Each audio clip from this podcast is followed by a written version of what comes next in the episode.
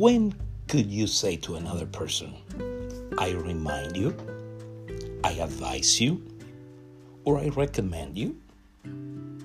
Parents usually do this to their children when they say to them, I advise you, I remind you, I recommend to you. Likewise, adult children tell their older parents, Let me tell you, I advise you. When they perceive that they are facing health or other type of dilemmas. Teachers or advisors say to their students, I advise you when they are asked to help them to take the correct classes or courses in college.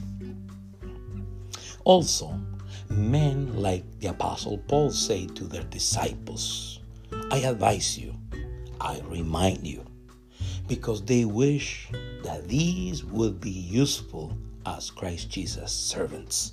I'm going to emphasize or repeat this.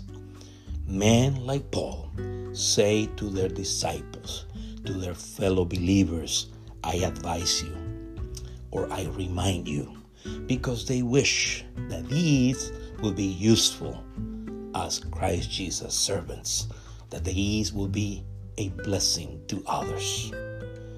This is found in 2 Timothy chapter 1 verses 3 through 7 and this is a New King James version. I thank God whom I serve with a pure conscience as my forefathers did as without ceasing I remember you in my prayers night and day, greatly desiring to see you, being mindful of your tears, that I may be filled with joy. When I recall to remembrance the genuine faith that is in you, which dwelt first in your grandmother Lois and your mother Eunice, and I'm persuaded in you also Therefore, I remind you to stir up the gift of God which is in you through the laying on of my hands. Now this is a New Living Translation of the same passage, 2 Timothy chapter 1 verse 3 through 7. Timothy, I thank God for you, the God I serve with a clear conscience, just as my ancestors did. Night and day I constantly remember you in my prayers.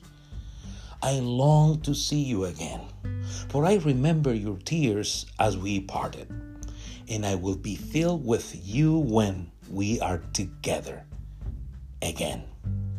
I remember your genuine faith, for you shared the faith that first filled your grandmother Lois and your mother Eunice. And I know that the same faith continues strong in you. This is why I remind you to fan into flames the spiritual gift God gave you when I laid my hands on you. For God has not given us spirit of fear and timidity, but of power, love, and self-discipline.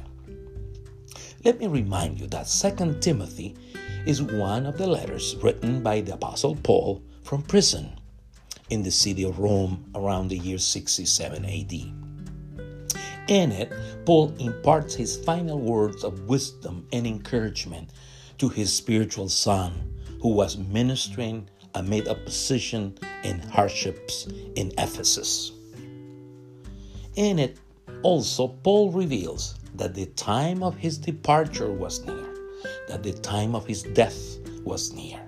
So he encourages Timothy to fight the good fight of faith as he had done it, as he had set an example to him.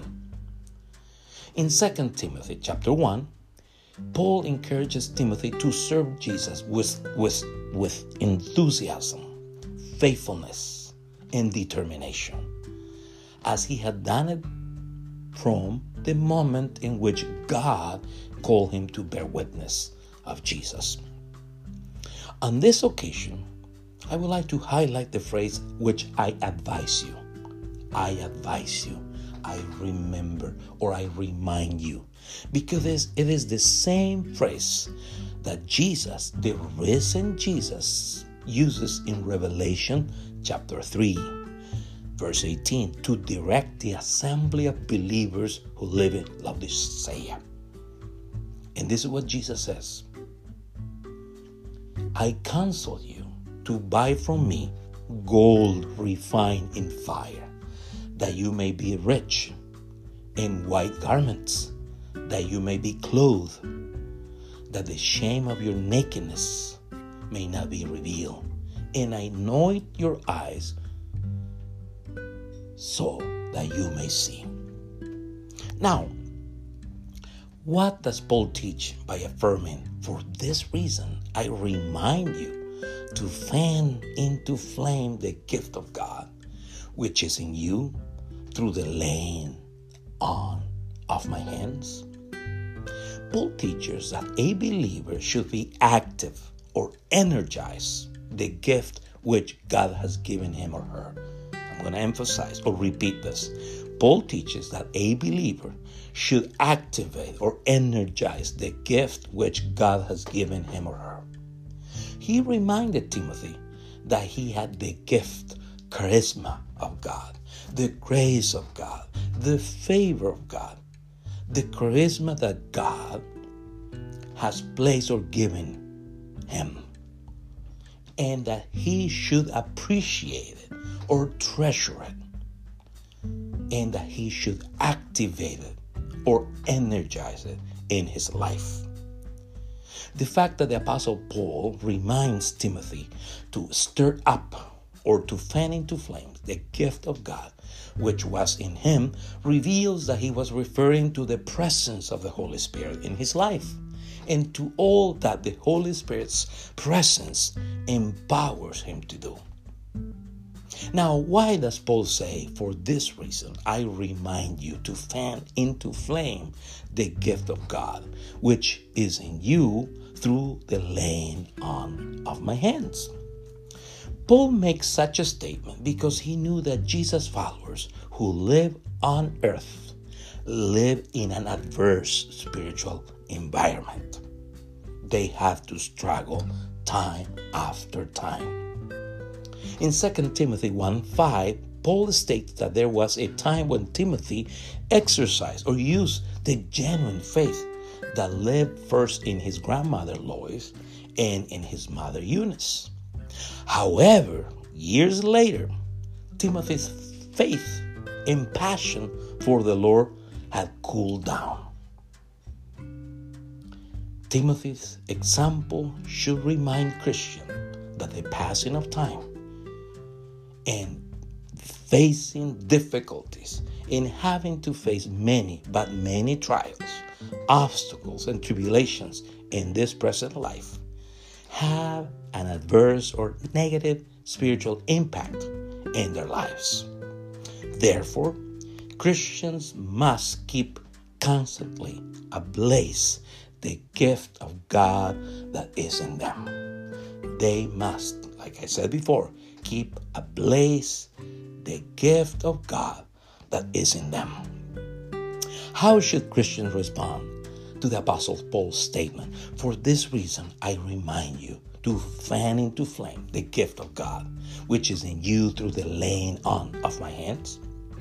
God wants you to know and to understand that He wants to manifest His holy, loving, purifying, and transforming presence and power through you all the days of your life. He wants you to know and to be sure that He is going to manifest His holy, loving, purifying, and transforming presence and power through you all the days of your life. When is it possible to advise others? When is it possible to advise others? You can counsel others when you have a spiritual bond or connection with them, as Paul and Timothy had it you can counsel others when both of you follow Jesus by faith. When both of you follow Jesus by faith. You can counsel others when you have a close, constructive, or a positive relationship as Paul and Timothy did it. You can counsel others when you know them and they know you as Paul and Timothy did it. You can counsel others when both of you are teachable as Paul and Timothy were. So men like Paul say to men like Timothy, I advise you, I remind you, because they wish that they will be useful as Christ Jesus servants. Amen. God bless you.